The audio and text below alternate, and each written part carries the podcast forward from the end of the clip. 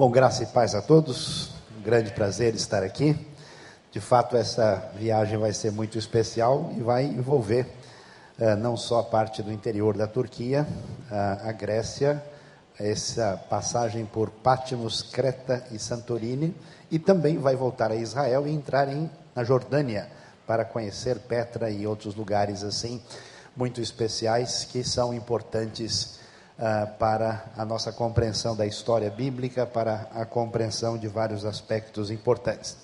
Nesses dias do congresso, que vamos falar sobre esse tema tão importante, a gente quer ressaltar, o Dr. Shed vai estar amanhã, e nós temos alguns materiais que estão aí logo na entrada da tenda. Um é Cartas da Prisão, Efésios, Filipenses, Colossenses e Filemão, que é um comentário da Bíblia em DVD, feito por Shed e Saião, explicando aí ah, os textos bíblicos com imagens e filmagens no lugar. E também, a maioria talvez conheça, outros ainda não, comentário no livro de Atos, com 10 DVDs, 30 filmagens específicas. E um lançamento especial que acabou de sair, chamado O Sermão do Monte, a chegada do reino, em seis DVDs, um detalhamento específico sobre Mateus de 5 a 7.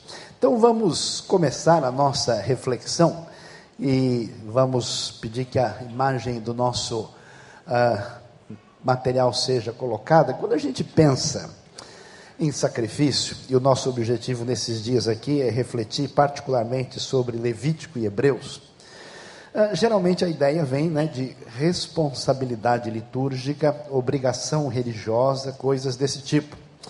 Mas, na verdade, o tema que vai discutir esse assunto no Antigo Testamento tem tudo a ver com a glória de Deus. Porque qual que é o raciocínio da Bíblia? Deus vivia com o homem antes do pecado. A Bíblia diz que o Senhor passeava, inclusive, pelo jardim, e Adão tinha uma comunhão diferenciada com Deus. E aí, depois do pecado, existe esse distanciamento de Deus, existe essa ruptura.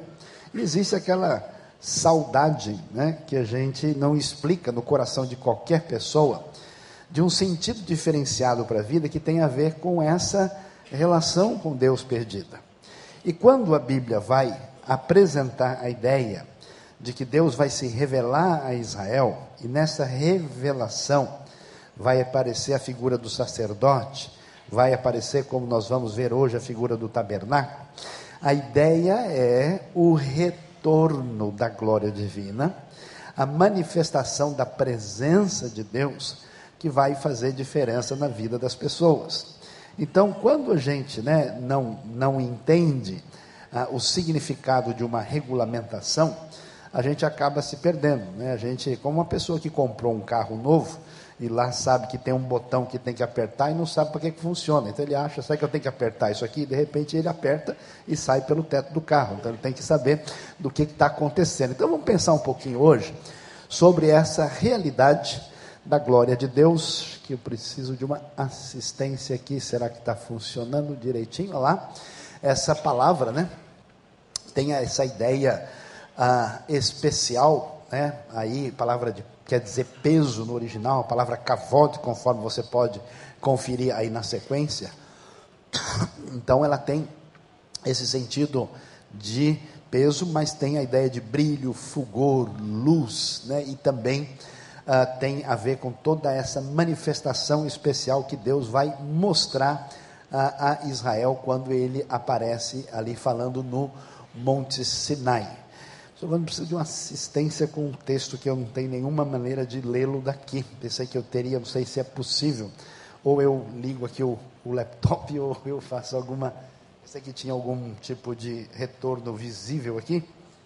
Nós vamos olhar enquanto uh, uh, alguns textos do livro de Êxodo que vão mostrar para a gente, é muito interessante prestar atenção, que quando a gente vai estudar Levítico, que tem 27 capítulos, na verdade, o texto uh, de Levítico começa, uh, na verdade, lá em Êxodo, a partir do capítulo 25. Êxodo tem 40 capítulos, e uh, a partir do capítulo 25 você tem uma descrição da maneira como é que o tabernáculo deveria ser feito e como é que ele foi feito.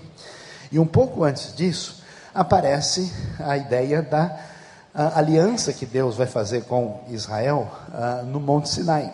E a gente, quando ouve falar sobre aliança, que significa isso? Significa a ideia de que Deus resolve fazer uma coisa muito diferente do que as pessoas na antiguidade pensavam.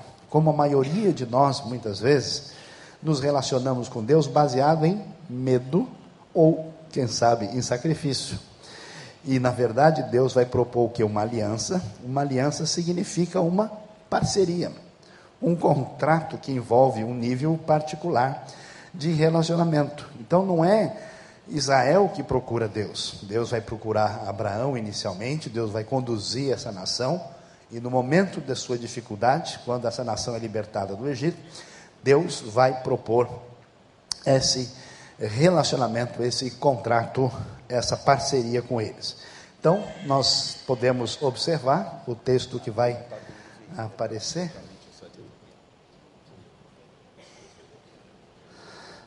desculpem a, as dificuldades técnicas imediatas aí, mas a gente já está alinhando os ponteiros direitinho aqui, é, porque nós né, estamos tratando da coisa meio uh, mosaica, né? Então, aqui. Então, o que, que nós vamos encontrar uh, aí no texto bíblico, conforme aparece aí uh, o texto do livro de Êxodo, capítulo 40. Moisés fez conforme tudo o que o Senhor tinha ordenado, né, no primeiro dia, ah, o texto vai nos dizer aí do primeiro mês do segundo ano, o tabernáculo foi levantado, e assim Moisés levantou o tabernáculo, e aí você vê, armou as tábuas, as bases, os travessões, ergueu colunas, estendeu também a cobertura da tenda sobre ele, conforme o Senhor lhe havia ordenado, pegou o testemunho, colocou na arca, ajustou as varas a ela e colocou o propiciatório em cima dela, depois colocou a arca dentro do tabernáculo e pendurou o véu de proteção, cobrindo conforme o Senhor lhe havia ordenado, diz o texto.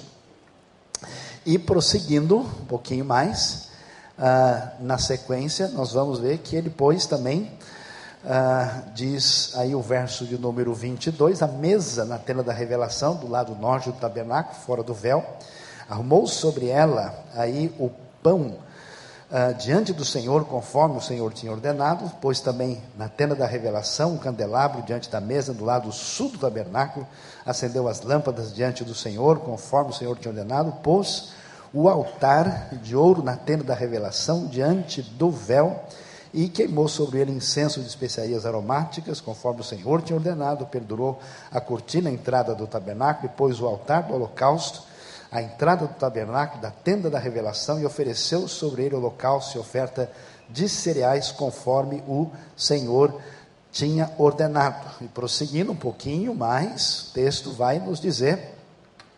Depois ele ainda coloca, né, diz o texto, a pia entre a tenda da revelação e o altar, derrama água sobre ela, né, que era para as abluções, que são as coisas que eram purificadas por meio da água.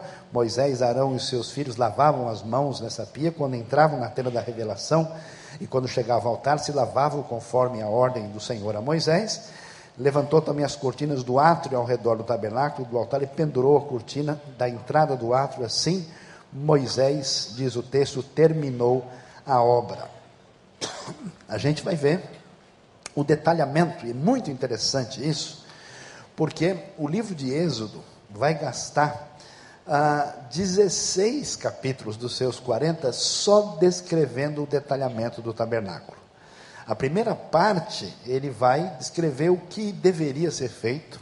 No meio do caminho, o povo quebra a aliança diante de Deus e adora o bezerro de ouro. É, chega a ser surpreendente. E depois vem a execução dessa obra, feita principalmente por dois homens chamados Bezalel e Aholiabe. Ah, e finalmente nós temos o tabernáculo com o desfecho, conforme o texto vai nos apresentar. Nisso, a gente vai ver que Deus vai destacar essa aliança. E que aliança é essa que Deus vai fazer com o povo de Israel no Monte Sinai? Aliança é uma promessa ou um acordo entre duas partes que envolvem obrigações e benefícios, é isso que a gente vai ver. E para entender direitinho o texto bíblico que fala do assunto, nós vamos observar que o povo de Israel era escravo no Egito e, sendo escravo, clamou a Deus e Deus libertou esse povo. E assim como todo mundo que estudou direito ou que estuda um pouco dessa área vai entender que a nossa realidade hoje é marcada por tipos de contratos, no tempo da Bíblia também é assim. Quando Deus vai fazer essa parceria, essa aliança com Israel, ele vai fazer com base num tipo de modelo de contrato que existia no mundo antigo. Esse modelo de contrato, que era a aliança, a aliança do Sinai, vai aparecer em Êxodo 20. Era um tipo de contrato que exigia duas assinaturas, por isso ele era chamado de contrato bilateral. E para quem né, estudou um pouquinho mais de história, vai se lembrar na nossa linguagem mais recente, era um tipo de contrato que é, regulava a relação entre um suzerano e um vassalo. Sabe por que é tão importante a gente entender? Porque quando a gente lê isso, a gente sabe, por exemplo, se esse contrato continua tendo validade ou não tem. Sabe qual era a exigência desse contrato ou não. Então, quando você estudar o Antigo Testamento, você vai ver vários tipos de aliança, ou seja, vários tipos de contrato. E essa, algumas dessas alianças que Deus faz, por exemplo, elas estão garantidas exclusivamente na promessa divina. Por exemplo, um dia Deus disse para Davi, em 2 Samuel 7, que ele ia construir um reino por meio de Davi. E esse seu reino duraria para sempre. Nesse contrato, nessa aliança, Deus não exige nada de Davi. É uma aliança unilateral, garantida só por Deus. Mas a aliança do Sinai não. A aliança do Sinai tinha o espaço da assinatura de Israel. E ela exigia, como nós podemos ver aí, a fidelidade de Israel. Aí você vai entender por que, Deus tem todo o direito de julgar Israel juridicamente? Porque na hora que o bicho pegou, né, na hora que a coisa fica difícil, como a gente diz em inglês, né, the animal is gonna catch, o bicho vai pegar, tá vendo como a gente aprende, né, coisas profundas? Quando a coisa fica difícil e fica complicada, a pessoa corre atrás de Deus. Israel fez isso. Deus libertou o povo do Egito. Ao libertar o povo do Egito, Deus então disse: Olha, agora vocês vão decidir que o Senhor será o Deus de vocês. E aí, essa aliança deu origem à base do documento que nós conhecemos como os Dez Mandamentos. Os Dez Mandamentos não são um texto solto que aparece lá colocado, não.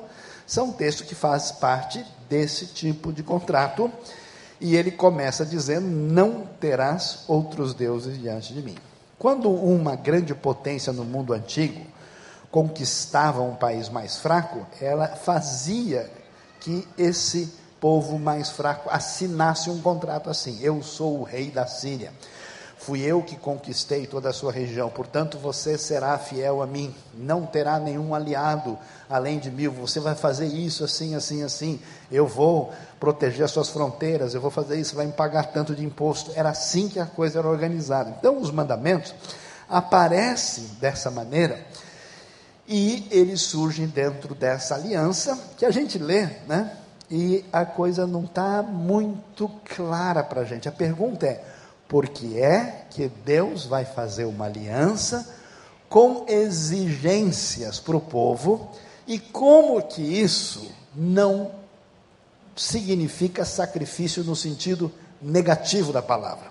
E por que que Deus vai exigir sacrifícios do povo no deserto?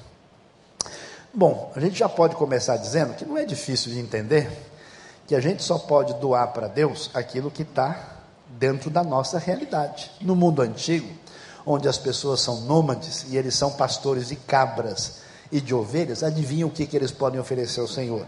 Aquilo que é o seu pertence, aquilo que faz parte da realidade social daquela época. Mas em vez de imaginar de que Deus é um Deus bravo, nervoso, que está chateado e resolveu pedir um monte de coisa difícil, a questão não é essa. A questão está envolvida diretamente com a questão da glória de Deus e a sua relação com Israel e com o tabernáculo. Por quê? Porque a questão é a seguinte: Deus vai se aproximar do povo. Deus vai manifestar sua glória, Deus vai manifestar sua presença. Deus vai assinar o contrato, Deus vai fazer a parceria. A pergunta é: como é que pode haver parceiros tão desiguais? Como é que pode haver um sócio, né, que é uh, o rei de uma nação gigantesca e o sujeito ali que está lutando para tentar comprar uma casa própria? Como é que os dois vão andar juntos? Então preste atenção, confira aqui algo muito importante: a razão porque a lei com os dez mandamentos e as exigências de Deus que aparecem no Pentateuco com seus 613 mandamentos tem a ver com a bondade, com a graça de Deus de permitir uma aproximação do homem pecador diante de Deus. É impossível que o ser humano, na sua limitação e fragilidade, pudesse chegar junto de um Deus Santo. Deus quer agora habitar no meio desse povo. Como é possível que Deus faça isso se esse povo é pecador, limitado e frágil? A maneira como isso vai acontecer, Deus faz uma aliança, e essa aliança tem uma exigência cultica, tem uma, uma exigência que a gente poderia chamar assim até de manifestação concreta, dramática, teatral, simbólica da realidade de Deus para que esse povo pudesse saber mais sobre Deus, aprender coisas profundas sobre Ele, pudesse ter comunhão com Ele. Ah, quando a gente entende isso, a coisa começa a mudar de figura. E a gente vai ver que esse tabernáculo, que é armado no deserto, que tem tanta regulamentação, que tem o um lugar certo do lado norte, do lado sul, leste, oeste, com três tribos de cada lado, e tem as divisões internas, que isso tudo tinha um significado muito especial. Inclusive, aí vocês podem ver ah, uma foto de uma ah, cópia do tabernáculo que existe hoje. Um grupo de judeus que reconheceram Jesus como Messias, desenvolveram um projeto interessante que está lá no deserto, no sul de Israel, e eles reconstruíram o tabernáculo de uma forma, de um tamanho em que as pessoas podem ver isso de perto. Mas vamos ver, vamos, vamos tentar olhar um pouquinho mais com atenção o que está envolvido no tabernáculo. O tabernáculo, na sua parte interna, ele tinha uma divisão, onde havia o lugar santo e depois o lugar santíssimo. Esse lugar santíssimo tinha uma medida de quatro metros e meio por quatro metros e meio e o lugar santo de nove por quatro metros e meio. E no lugar santíssimo ficava a famosa arca da aliança, de um metro e dez por setenta centímetros, feita de madeira de acácia, revestida de ouro, com uma tampa sobre ela, chamada tantas vezes de propiciatório. Sobre essa tampa ficavam dois querubins de frente um para o outro, olhando para dentro da arca, e a gente pode ver então essa divisão de lugar santo, santíssimo. Depois a gente tinha né, o lado de fora da tenda, no pátio do tabernáculo. Depois tinha o lugar do acampamento de Israel. Saía fora do acampamento, tinha um lugar que era considerado mais impuro. E mais longe ficava o lugar mais impuro de todos, que era chamado deserto, por exemplo, para onde foi mandado, conforme Levítico 16, o bode emissário. Então o que, que Deus estava mostrando? Mostrando de uma maneira assim, arquitetônica, né?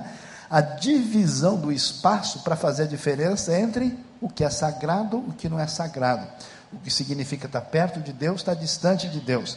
Deus faz isso com o espaço e Deus faz isso com o tempo também. A gente vai ver na sequência. Logo depois, no lugar uh, santo ficava o altar do incenso, um altar menorzinho, né, com suas quatro pontas, que as versões antigas chamam de chifres, altar de 90 centímetros, com uma estrutura quadrada de 45 centímetros de cada lado, um côvado. E depois nós temos o famoso, mais consagrado objeto que vem do Êxodo aí, que fazia parte da vida do cotidiano do sacerdote, que era a menorá. Né? Olha bem para menorá que você tem que ir menorando a cada dia. Amém, irmãos? Quem, quem foi abençoado, levante a mão, né? A menorá também chamada de candelabro, feita de uma peça única, pesando cerca de 35 quilos de ouro, e que tinha um braço, né, com uma haste com seis braços, no total sete, que é um dos símbolos mais importantes aí que nós vamos ver. Então, quando a gente olha para isso, a gente vai poder ir um pouquinho adiante e ver que essa ideia, já que Êxodo e Levítico vai ser devidamente trabalhado e representado lá no livro de Hebreus, ao descrever a manifestação gloriosa de Cristo Jesus, para a gente ver como essa ideia de luminosidade, de luz, de brilho, de glória é associada a Deus. Ao descrever Jesus, o que, que Hebreus diz? Que ele é o esplendor da sua glória. Olha que frase bonita, né? Para falar do Senhor. E a representação exata do seu ser, sustentando todas as coisas pela palavra do seu poder, tendo feito a purificação dos pecados, assentou-se à direita da majestade nas alturas. Preste bem atenção.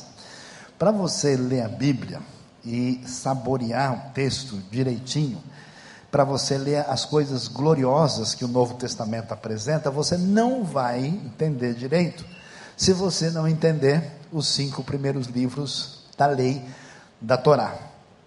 Então, quando a gente lê Êxodo e Levítico, a gente vai ver que o livro de Hebreus, por exemplo, é um comentário sobre esse texto. E ao descrever a grandiosidade de Cristo, ele vai falar da sua glória, né, a sustentação de tudo pela palavra do seu poder, e vai falar que ele fez a purificação dos pecados, que é o tema fundamental que vai ser discutido quando nós pensarmos um pouquinho mais a respeito da questão dos sacrifícios. Então, dá para a gente aí ter uma ideia do conteúdo que nós temos dentro aí daquilo que é chamado de tenda do encontro, tenda da congregação, tenda da revelação, o Hel Moed na língua original. A arca no lugar santíssimo e no lugar santo tem o que? O altar ah, do incenso, a menorá e uma mesa com os pães, que são chamados pães da presença. Algumas versões chamam de pães da proposição, com doze pães que representavam as doze tribos de Israel e mostravam aí a, a, realidade de Deus cuidando desse povo. Dá uma olhadinha na sequência, tudo isso era devidamente delimitado por uma série de tábuas encaixadas, também feita. É muito interessante, quase tudo no tabernáculo é feito da madeira mais impressionante que existe na realidade da geografia de Israel. Madeira de acácia, uma árvore que vive no deserto. Uma madeira que representa a simplicidade máxima que a gente pode imaginar porque a acácia de fato é uma árvore pequena, relativamente limitada e que cresce onde nada consegue crescer. Esse tipo de madeira aparece e tantas e tantas peças são revestidas de ouro, né? Essa grandiosidade de glória associada à humildade aparece aí. Assim, a gente pode né, ter a ideia e ver o que, que nós temos, né? A o tabernáculo com suas peças principais: a arca da aliança, que é essa caixa retangular feita de madeira de acácia e recoberta de ouro, onde foram colocados os dez mandamentos, simbolizando a aliança de Deus com o povo, ficava lá no lugar santíssimo. A tampa da arca, que é especialmente relevante, a tampa do propiciatório encaixada sobre a arca. Você sabe que a arca, né, desde até mesmo o, o cinema está correndo atrás dela, procurando, desde os tempos do Indiana Jones, né? O pessoal quer achar, é, é o grande, o maior mistério de todos os tempos. Ninguém sabe exatamente o que foi que aconteceu com a arca. Dá uma olhada lá em casa, de repente, se tiver por lá, amanhã você vem contar para a gente aqui, porque é um mistério, realmente não temos qualquer informação. A Bíblia não dá e a história também não. A tampa da arca simboliza ainda mais a presença de Deus entre o seu povo. E os dois querubins, que é interessante os querubins, porque os querubins apareceram lá no Éden, quando o homem perdeu essa relação de comunhão com Deus, e ela aparece aqui agora.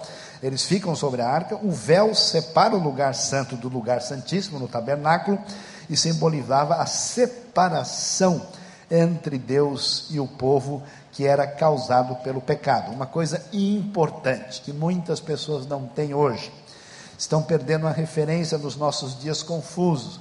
Os nossos pecados fazem separação entre nós e o nosso Deus.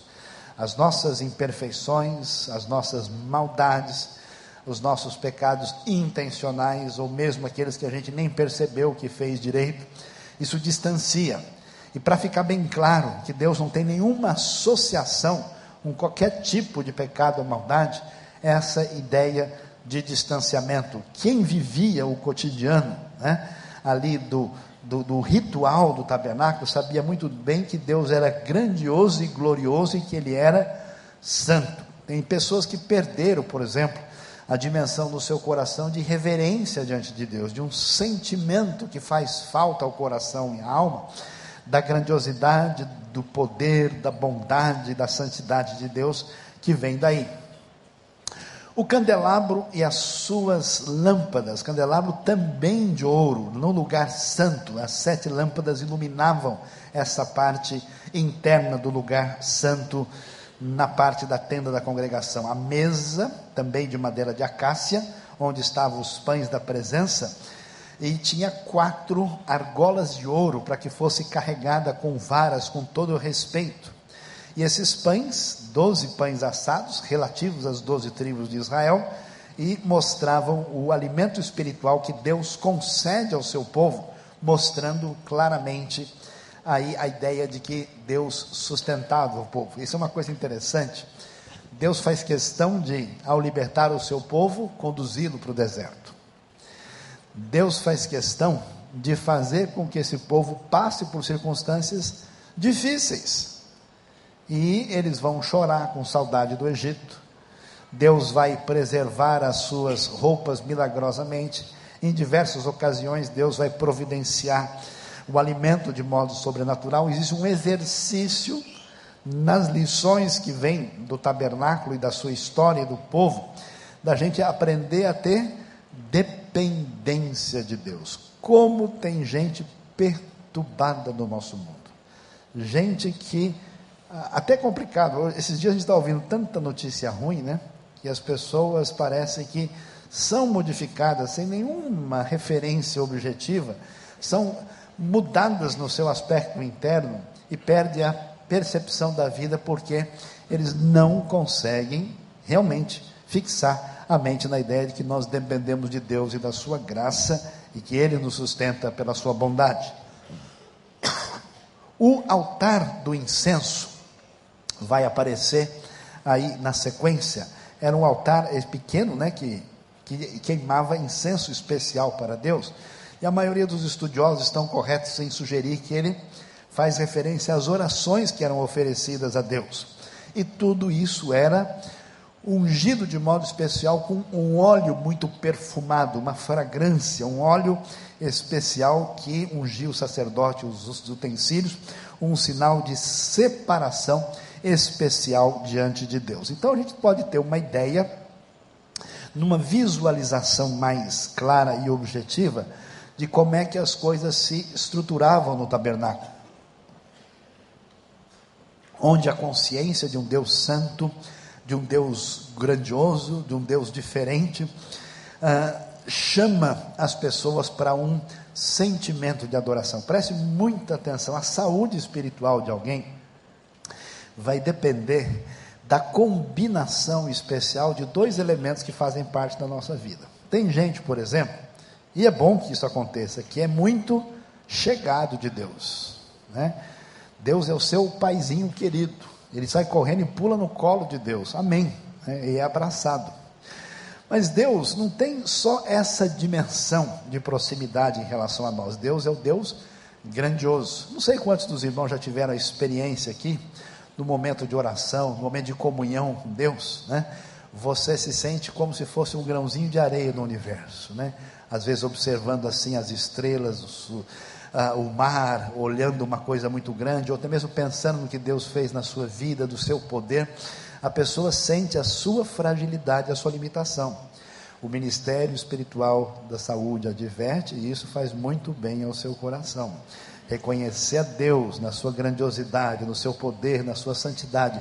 E o tabernáculo tinha esse objetivo de mostrar que o Deus poderoso e grandioso é o Deus próximo, que o Deus santo é o Deus amoroso, que o Deus que é o Senhor do universo também pode ser chamado de Pai. É impressionante como isso é fundamental para a nossa vida. Dá uma olhadinha na sequência. Então, nós temos aí aquilo que é utilizado na Bíblia várias vezes para se referir a, a o que a gente chama de tabernáculo. Nós temos a tenda, né, propriamente dita, que é a tenda ah, com a parte do santo e do Santíssimo, né, que é chamado de Ohel Moed, o tabernáculo propriamente dito, que em hebraico é chamado de Mishkan, às vezes é chamado de tenda do encontro, dependendo da tradução da Bíblia, pode ser chamado de tenda da congregação, e em vários lugares do texto também é chamado de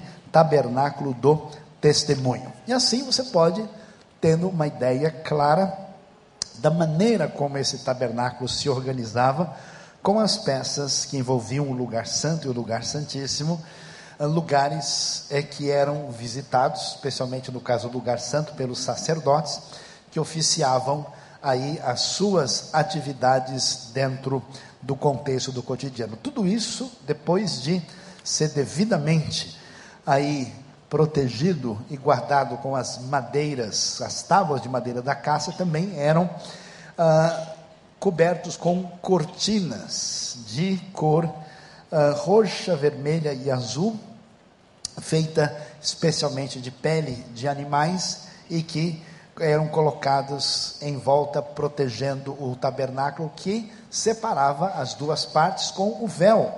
E esse véu, que também tinha a figura dos querubins, porque os querubins mostram para a gente, de novo, aquela ideia que vem lá do Éden, quando o homem perdeu a sua relação diante de Deus. Portanto, o tabernáculo se organizava dessa maneira, com seus 13 metros e meio por 4,5, fechando-se assim, dessa maneira, conforme vocês veem, e finalmente dentro daquilo que era chamado o pátio do tabernáculo.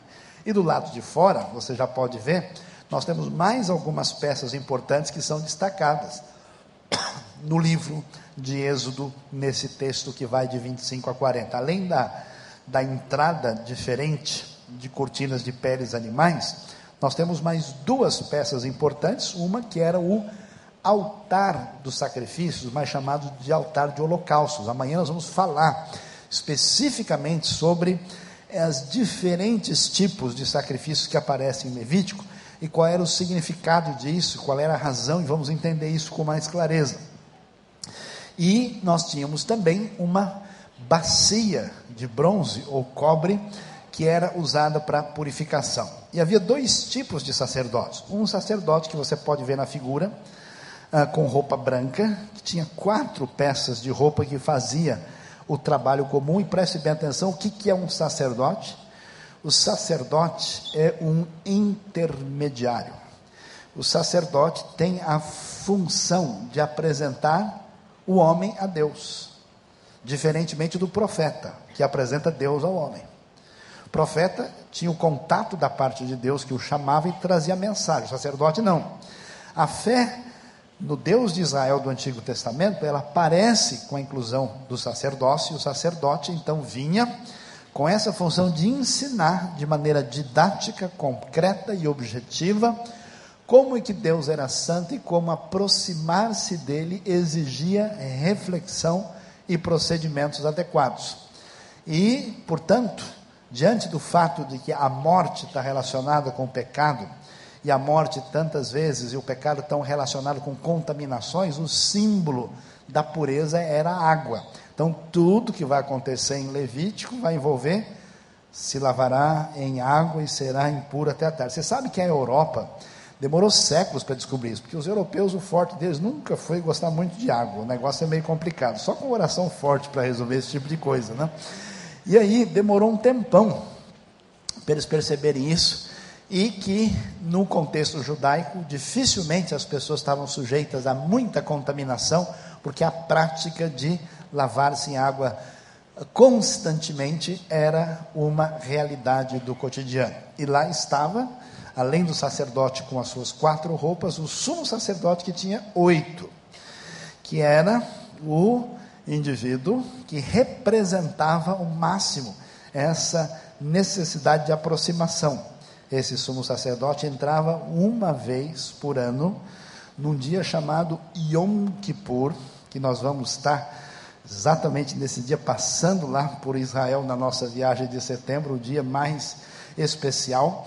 E nesse dia de purificação, ele entrava para fazer purificação pelo pecado do povo. É impressionante.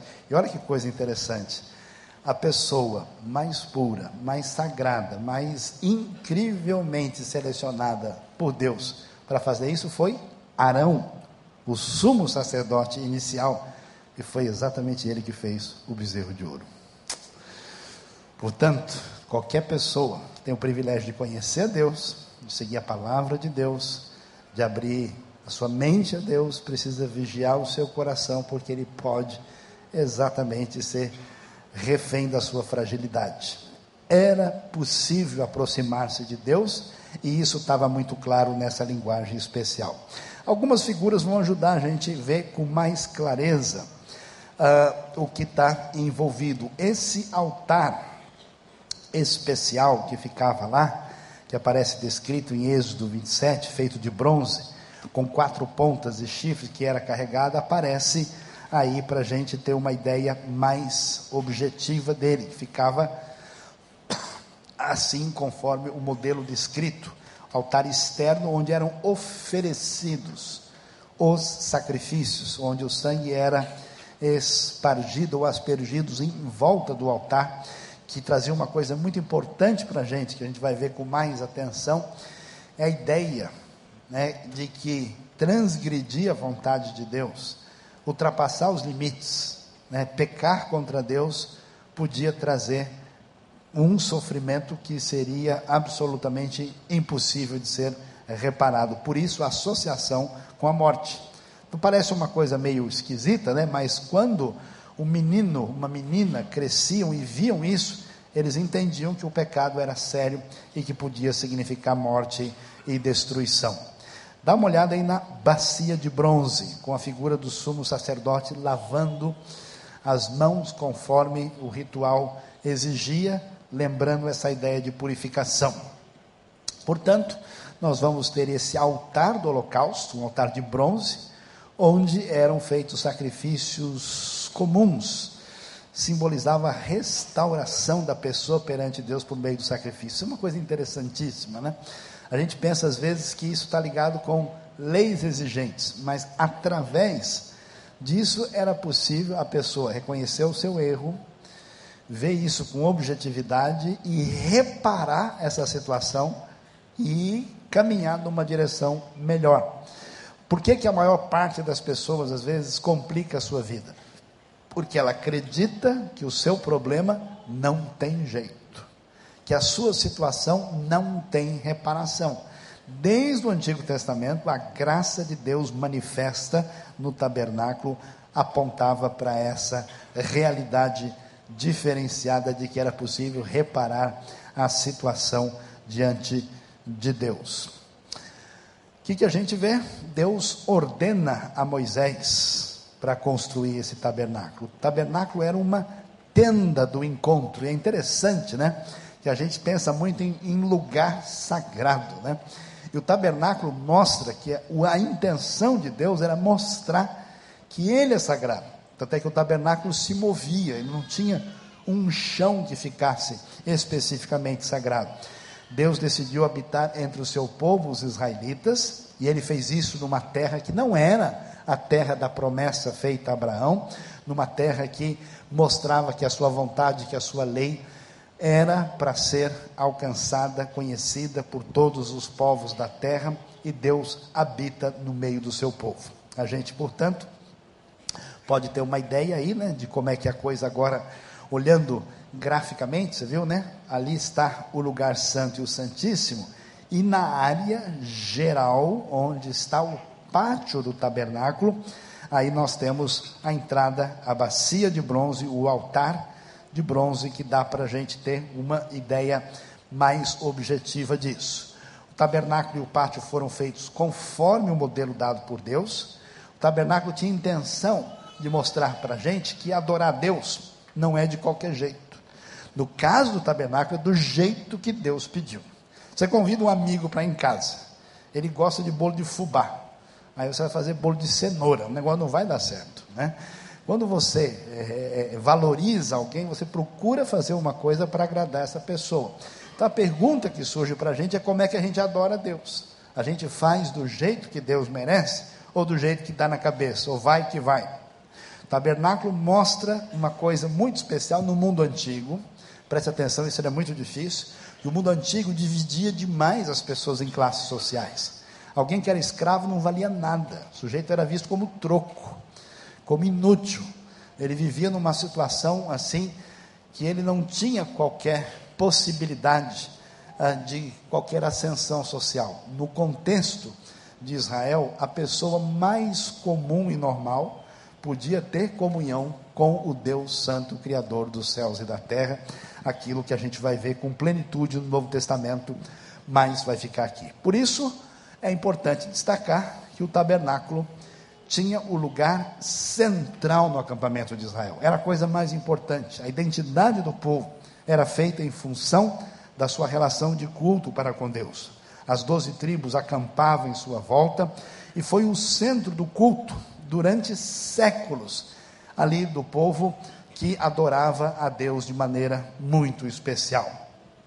Tabernáculo para mostrar glória, poder e força tinha coisas especiais como ouro, prata, bronze, mas também madeira e tecido. Muito ouro foi usado no tabernáculo e é interessante, falamos hoje sobre a oferta, né? Tudo que foi usado no culto para adoração. Deus tem todo o poder do mundo. Deus podia ter feito, né? Sair uma mina de ouro de dentro do deserto, falar, pessoal, pega e vai lá e faz. Mas Deus tem prazer em que a gente faça as coisas para a sua glória, pelo nosso desejo e coração. Portanto, tudo foi feito com a oferta dos israelitas. É interessante, a gente vai ter uma descoberta importante que o tabernáculo era a sombra das coisas do céu. O livro de Hebreus vai dizer isso para a gente. Esse tabernáculo precisa ser lido e estudado, porque Hebreus vai dizer que ele prefigura a obra redentora de Cristo. Entende bem agora? Para você entender quem é Jesus e o significado da obra de Jesus, lendo Êxodo e Levítico, você vai ter uma visão muito mais ampla e muito mais adequada. Esse tabernáculo fala de realidades espirituais profundas e mostra para a gente o que significa essa redenção esse perdão dos, dos pecados. Hebreus, inclusive, diz que o tabernáculo perfeito está no céu, onde Jesus é o nosso sumo sacerdote, onde ele entra na presença de Deus para fazer a purificação perfeita, aceitável diante de Deus em favor dos seus pecados, em favor dos meus pecados, conforme Hebreus 8 vai nos dizer. Algumas coisas interessantes precisam ser destacadas sobre o véu feito de linho trançado de tecido azul, roxo e vermelho e bordado aí com querubins. Ele era pendurado, né?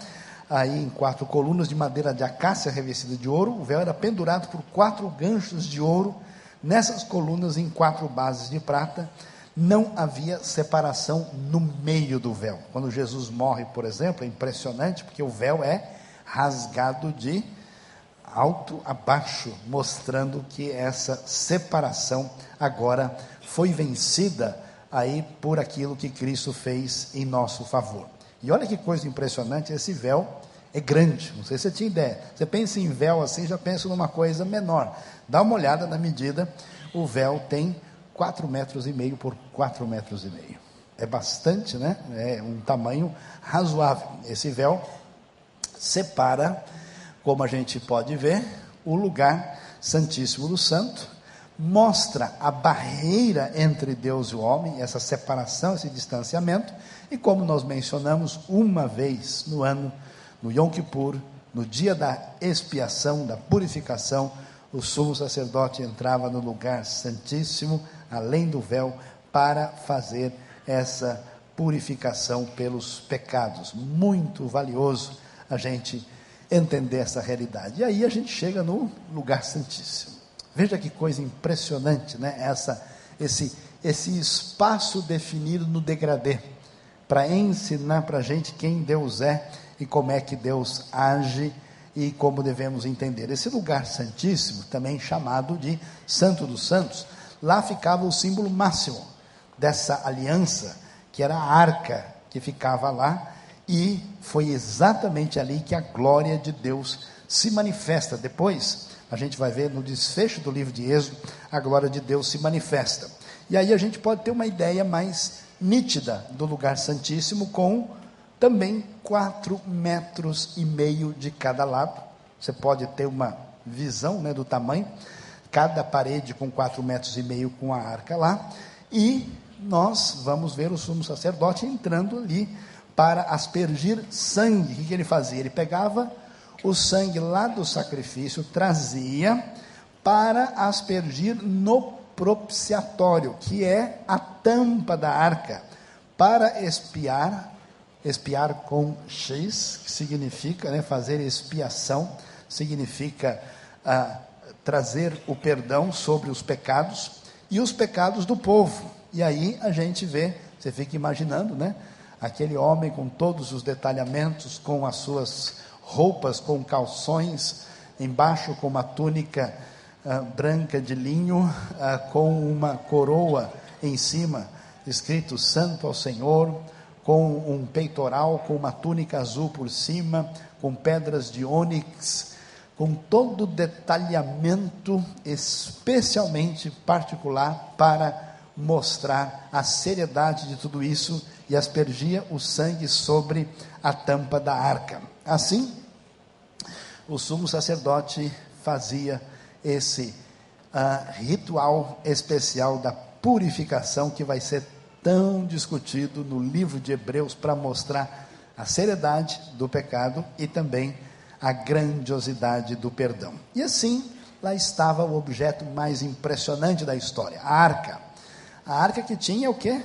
Um metro e dez por 70 centímetros. Um metro e dez, ela é feita de madeira de acácia, revestida de ouro, e devidamente com argolas para que ela fosse carregada. Você vai se lembrar da história de um homem chamado Uzá, quando eles foram carregar a arca de Deus de qualquer jeito, que mostra né, a atitude de desrespeito, desinteresse, botaram num carro do boi, o boi tropeçou, a arca foi caindo, Uzá foi lá pegar como quem está pegando melancia que está né, caindo uh, no chão e Deus mostra a sua reprovação de modo que Uzá acaba sendo fulminado nós vamos ver dentro da arca impressionante aquilo que vai ser uh, apresentado lá.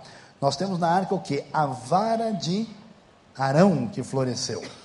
Nós tínhamos o maná que foi guardado, que mostrava como o povo foi preservado no deserto e as próprias tábuas da lei, com as dez palavras, os dez mandamentos foram colocados lá e esses objetos fechados ali com a tampa da arca, o propiciatório, que também era feito de ouro puro, com dois querubins, voltados um para o outro, olhando para dentro. E de uma só peça, isso era assim que se definia a tampa da arca. É interessante a Bíblia nos falar como é que as coisas acontecem, para ver como a glória e a presença de Deus se manifestam com uma nuvem e uma coluna de fogo. O Senhor manifestava a sua presença com uma nuvem de dia e uma coluna de fogo à noite. É muito interessante. Acho que uma das coisas que mais mexeu com a minha cabeça, com o meu coração, é que eu tive uma oportunidade, uma noite, de dormir no deserto próximo dessa região. E mais ou menos lá pelas três e meia da manhã, acordei assim. E o deserto, meus irmãos, tem uma cara de deserto que você não faz ideia é impressionante. E aí a gente podia ver alguma coisa que estava um pouco claro, e vendo a lua e as estrelas, é uma sensação, né? porque a nossa cabeça tem muito ruído, tem muita confusão, muito barulho. Você não escuta nem você mesmo, né? E parece que num ambiente desse assim a pessoa começa a pensar de maneira mais refletida. Eu fico imaginando o que é aquele povo, né? Que saiu correndo dos egípcios e está correndo no caminho, vai para a terra que eles não sabem direito e de repente lá tem a nuvem de Deus, uma coluna de fogo, vinha sobre o tabernáculo, sobre o propiciatório, quando eles se moviam, os israelitas seguiam e quando paravam, eles ficavam acampados. É impressionante ver os detalhes que a Bíblia nos apresenta aí sobre essa questão que encontramos no texto bíblico, conforme vemos aí apresentados. Muito bem, vamos ver um pouquinho mais sobre essa realidade do tabernáculo. O que, que a gente deve destacar? Vamos dar uma olhada aqui no texto agora, na sequência, já caminhando para o nosso desfecho. Nós demos Êxodo capítulo 40, e agora vamos ler um pouquinho mais desse texto, onde a Bíblia vai nos falar a partir do versículo de número 34. Então, a nuvem cobriu a tenda da revelação e a glória do Senhor encheu o tabernáculo. De maneira que Moisés não podia entrar na tenda da revelação, pois a nuvem repousava sobre ela e a glória do Senhor enchia o tabernáculo. Quando a nuvem se levantava de cima do tabernáculo, os israelitas partiam avançando em suas jornadas. Se a nuvem, porém, não se levantava, eles não partiam até o dia em que ela se levantasse, porque a nuvem do Senhor estava sobre o tabernáculo de dia, e o fogo aparecia sobre ele de noite, diante dos olhos de toda a casa de Israel em todas as suas jornadas. Deus, em tudo isso, quer nos dizer o seguinte: que em vez de a gente pensar que a relação com Deus é uma quantidade de regras sem sentidos, que são obrigações que devem ser feitas, Deus apenas queria dizer para esse povo que ele queria estar no meio deles, queria habitar no meio deles e queria manifestar a sua glória, a sua presença. Tanto é que a história do tabernáculo vai terminar em Êxodo 40 com essa manifestação da glória de Deus, que tem a ver com a saudade do nosso coração. Tão interessante. A pessoa que mais cumpre lei no mundo, perfeitamente, qualquer tipo de lei, chama-se a pessoa apaixonada. Pessoa apaixonada, 50 quilômetros é logo ali. Conheci gente apaixonada que perdeu o ônibus de noite, assim, e ficou andando na rua até chegar em casa. Né? A gente vai ver que quando a pessoa tem o seu coração voltado né, para seu namorado, noivo ou esposa, esposo, filho, mãe, a gente mostra essa atitude. Quando alguém é atingido pela graça de Deus, sabe o que acontece?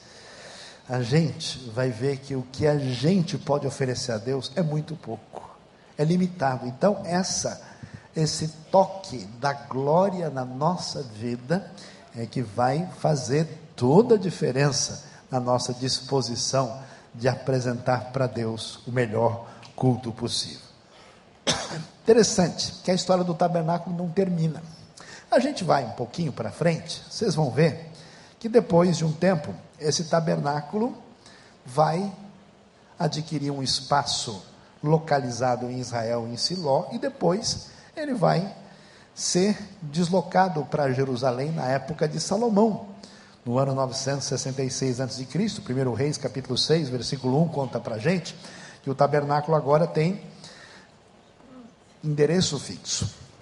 Ou seja, o povo tinha condições de apresentar a Deus o seu culto de uma maneira diferenciada naquele edifício que mostrava um tabernáculo mais bonito e mais ampliado. E é interessante ver como isso acontece, como é que a gente vai ver ah, o texto bíblico falar sobre essa questão de um modo muito particular, conforme nós lemos ali. Então a glória do Senhor saiu de sobre a entrada do templo, mostrando na época lá em Crônicas, quando esse templo é inaugurado, e parou sobre os querubins, e quando saíram os querubins, diz o texto, ergueram as asas e se elevaram da terra à minha vista.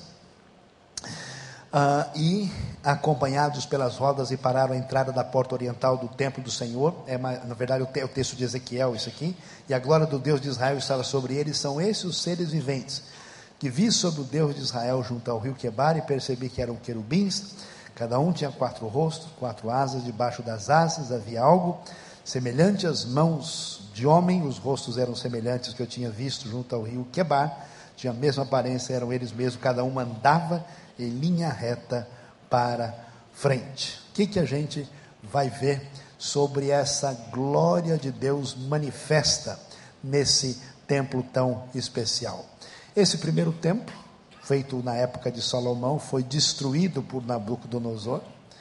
Depois foi reconstruído nos dias de Ageu e Zacarias, foi reformado e ampliado por Herodes o Grande no tempo de Cristo e foi destruído nos anos 70 pelos romanos e ele é a derivação desse tabernáculo. Esse templo, que é um templo gigante agora, posteriormente, que foi aí da época de Jesus, propriamente dito, erguido por Herodes, ele continuava mostrando para a gente a importância dessa relação com Deus, mediada por um lugar que falava dessa sua glória e dessa sua santidade. E é tão interessante, a razão por que Muita gente já ouviu falar tanto do muro das lamentações e não entende muito bem, né? pensa que será que o pessoal vai lá chorar? Na verdade, o muro nem é das lamentações, não tem nada a ver com choro, ele é o muro ocidental. Razão porque esse muro recebe tanta atenção é que ele é o que restou, principalmente do templo, não propriamente do templo, da construção ah, fora do templo que protegia o templo da época de Jesus. As pedras que você vê abaixo é pedra que Jesus mesmo viu, que é da época dos apóstolos. E como grande parte desse muro ficou de pé, os judeus entendem que Deus não voltou as suas costas para eles de maneira definitiva. Por isso esse lugar se tornou um centro de oração na tradição judaica e ele nos recorda a importância da história e mostra para a gente toda essa definição que começa lá com sacrifícios, com o tabernáculo e chega, e aí a gente vai ver uma coisa interessantíssima, olhando para o que a gente vai ver. A Bíblia diz que o que aconteceu, assim como o sumo sacerdote, que era a pessoa mais santa, fez o bezerro de ouro, assim como a nação de Israel se dividiu e se afastou de Deus, e o reino do norte foi destruído, o reino do sul também, e depois o próprio povo caiu na mão dos estrangeiros e o templo foi destruído, a pergunta, mas ó oh Deus, como é que fica isso? Sabe qual é a realidade? É que a gente, por nossa própria conta, só faz bobagem na nossa vida. Pode ser que você andou se enrolando, pode ser que você recebeu um Nabucodonosor para te dar um abraço recentemente aí. Pode ser que o bicho pegou para o seu lado, pode ser que a coisa está complicada. E nesse momento mais difícil em que o pessoal não tinha esperança, Deus chamou um rapaz chamado Ezequiel. E esse senhor Ezequiel, profeta de Deus, diz, e via a glória do Deus de Israel vindo do Oriente. E o seu som parecia o som de muitas águas, e a terra resplandecia com a sua glória.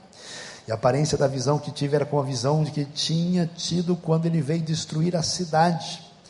As visões eram como as que tive junto ao rio Quebar e caí com o rosto em terra. Imagina o que ia passar por isso, né?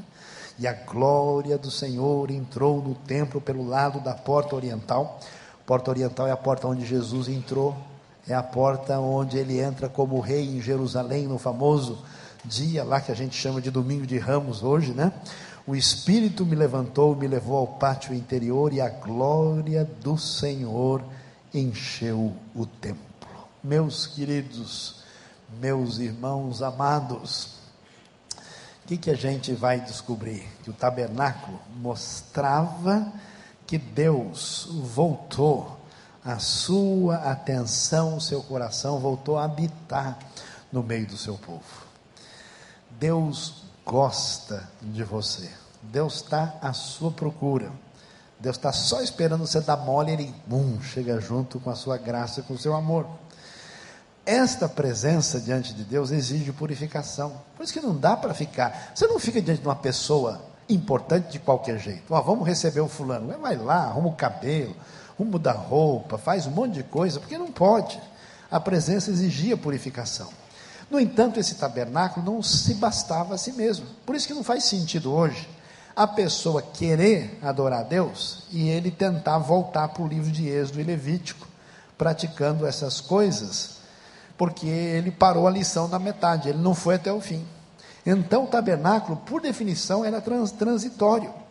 E o que, que a gente vai descobrir? A Bíblia vai mostrar para a gente que Cristo Jesus, quando chega, a Bíblia vai usar um termo tão importante que ele passou a viver entre nós, ele tabernaculou entre nós e é de fato Emanuel. Ele é o Deus conosco. Aí a gente vai ver como uma coisa especial. Por isso que a gente chega em Hebreus, a gente vai ver o seguinte: pois Cristo, diz o verso 24 com bastante atenção aí, né, para a gente, Cristo não entrou em santuário feito por homens, uma simples representação do verdadeiro.